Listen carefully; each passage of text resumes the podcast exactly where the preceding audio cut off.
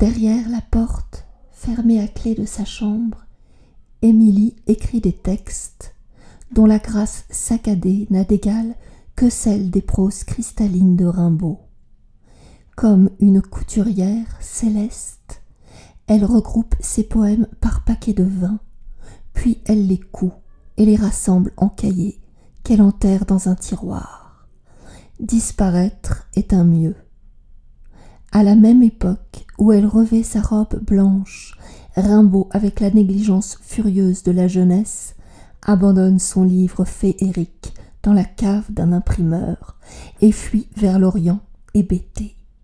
Sous le soleil clouté d'Arabie et dans la chambre interdite d'Amerst, les deux ascétiques, amants de la beauté, travaillent à se faire oublier.